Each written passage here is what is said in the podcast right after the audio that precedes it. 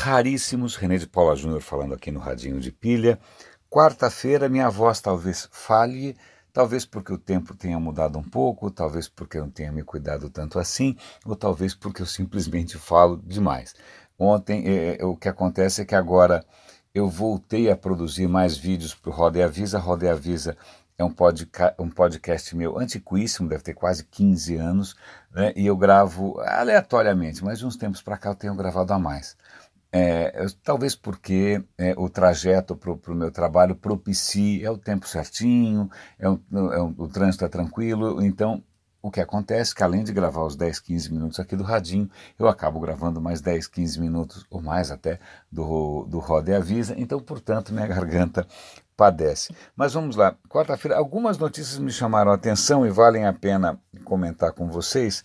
É, algumas notícias é curioso porque é, eu, eu fico com elas na cabeça, mas na hora eu acabo esquecendo e eu deixo às vezes passar algumas notícias interessantes. Uma delas me fascinou, aliás, eu adoraria que é, trabalhar com alguma coisa parecida com isso.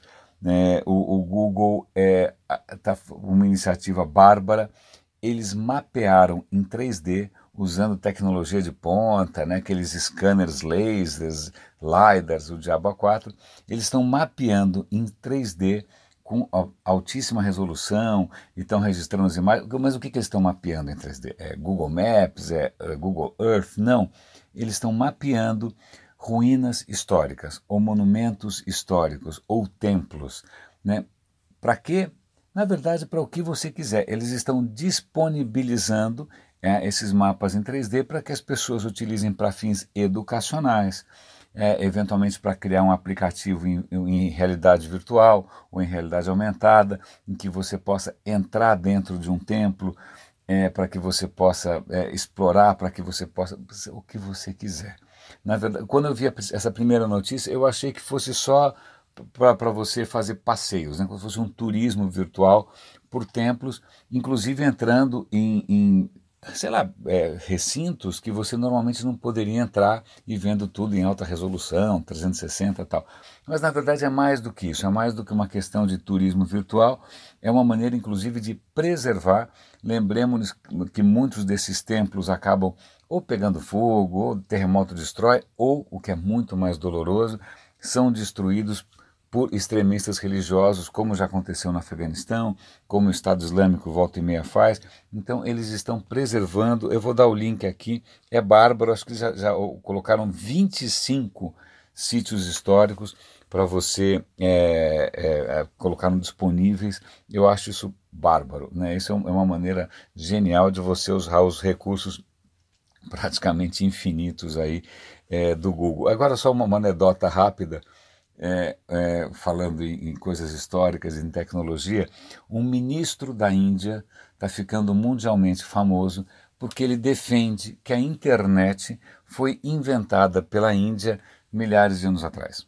Simples assim. Na verdade, a, a Índia tem uma, uma obra é, literária chamada Mahabharata, que é uma coisa colossal, gigante, é um épico, é uma saga, né?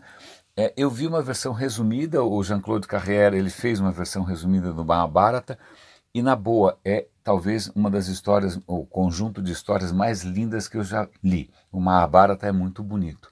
Né? E no Mahabharata tem muitas cenas de batalha, e nessas cenas de batalha eles imaginam várias armas, imaginam várias coisas. Né?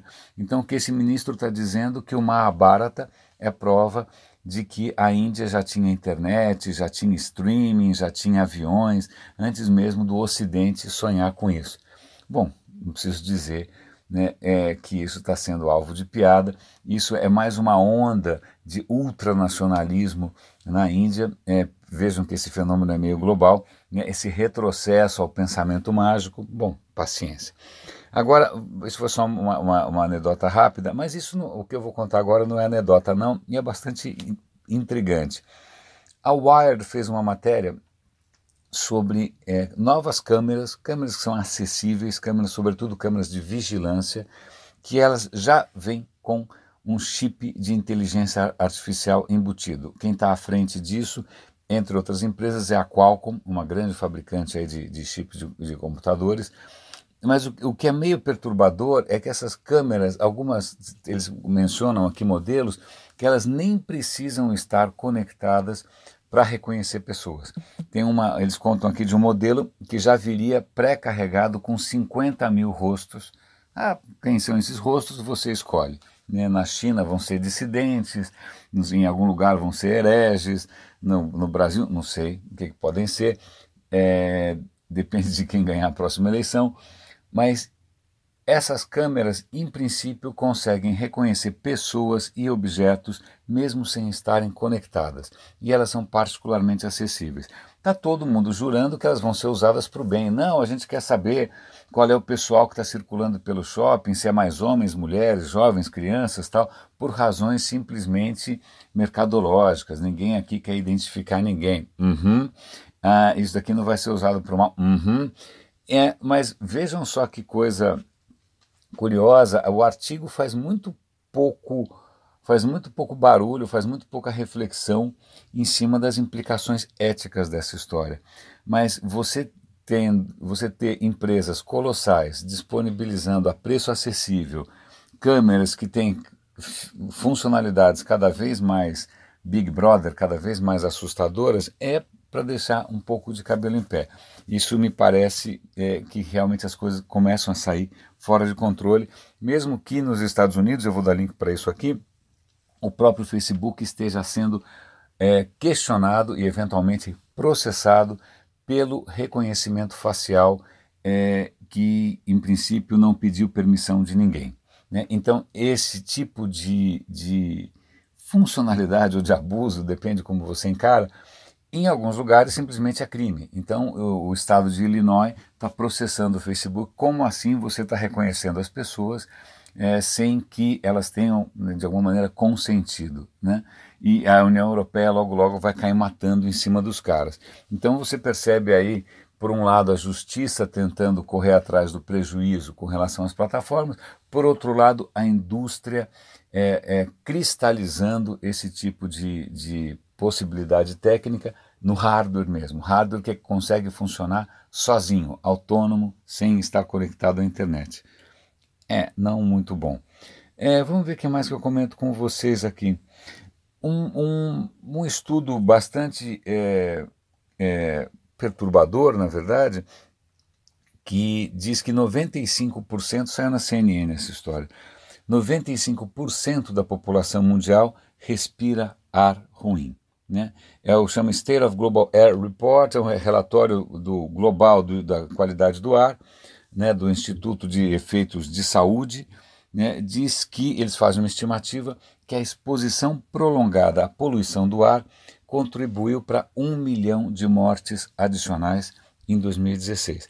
É super complicado. Eu já participei de um projeto relacionado à poluição que infelizmente não foi para lugar nenhum. Eu adoraria que alguém revisasse é, e, sei lá, implementasse ou fizesse com que isso acontecesse. Eu vou dar o link aqui para quem estiver interessado. Mas uma das grandes dificuldades, falando em poluição do ar, olha minha garganta aí, né? É você justamente comprovar o, o, a relação direta entre poluição do ar e o efeito na saúde pública. Mas, de qualquer maneira, 95% respirando um ar ruim não é nada bom. Outra coisa bastante preocupante, é, e que acho que encerra o nosso radinho de hoje, é o seguinte: Tesla, do Elon Musk, é uma reportagem aqui dizendo que a Tesla está mentindo com relação aos seus acidentes de trabalho. É, a Tesla já tinha sido alvo de, né, de críticas e de, né, pela, pela, pelos órgãos competentes nos Estados Unidos, porque no ano passado, se eu não me engano, tem que dar uma olhada aqui no artigo, eles já tinham uma média de acidentes 83% superior à média de mercado. Então já tinha acidente de trabalho pra caramba, por quê? Eles estavam tentando acelerar demais a, a, a produção. O que acontece é parece que agora a Tesla passou a não reportar os acidentes de trabalho, ou reportar falsamente, como se fossem incidentes médicos isolados. E aí tem denúncias aqui de gente que está respirando gases tóxicos, que está lidando com metal fundido, que está sendo atropelado por robôs. E isso está sendo escondido porque a pressa para produzir é gigante. E aí quem tenta denunciar não se dá bem. Então, por exemplo, lugares que deveriam ter ali uma faixa amarela para indicar que é um lugar perigoso, se você for reclamar, eles vão dizer: ah, o Elon não gosta de amarelo. Ah, mas aqui deveria ter umas placas avisando: ah, o Elon não gosta de placas. Ah, mas essa máquina devia apitar, fazer bip, bip. Ah, o Elon não gosta de bip, bip.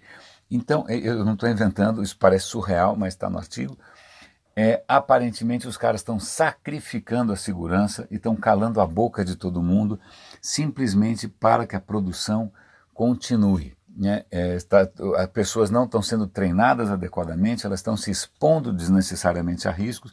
Então vem aqui aquela, aquele meu velho questionamento sobre ética, é, transparência, é, acelerar demais os processos. Eu acho que tudo isso está em jogo aqui e mexe com uma figura que tenta posar né, de visionário, bacana, etc, etc, etc. Raríssimos, eu acho. Ah, não, tem uma última matéria, essa sim vale a pena assistir ela toca, ela, na verdade ela está condensando várias coisas que a gente já comentou por aqui, que são truques, truques inclusive científicos, não truques mágicos, que as empresas de tecnologia estão usando para nos viciar no telefone. Então a ciência comportamental, a psicologia, mesmo a, a, a química, é, já entendem mais ou menos as fragilidades que a gente tem, o que que nos vicia, e isso está sendo, tá sendo usado ostensivamente por aplicativos, por fabricantes, pelo Facebook. Eles mencionam uma empresa que a gente já mencionou aqui no Radinho, que é a Dopamina Labs. Então, de novo, vem a bendita questão da ética. Ok, esse conhecimento existe, como hackear as pessoas. E aí, você vai usá-lo ou não? Raríssimos, ontem eu esqueci de publicar no radinhodepilha.com o podcast de ontem, vou publicar ele agora e vou disparar nossa newsletter. Sim, para você que eventualmente não sabe, existe o radinhodepilha.com, ele tem uma newsletter e é sempre uma boa maneira de você ficar aqui a par das coisas que eu publico sem parar, enquanto eu vou perdendo a minha voz a cada dia. Raríssimos, René de Paula Júnior falando aqui no Radinho de Pilha. Um grande abraço e até amanhã.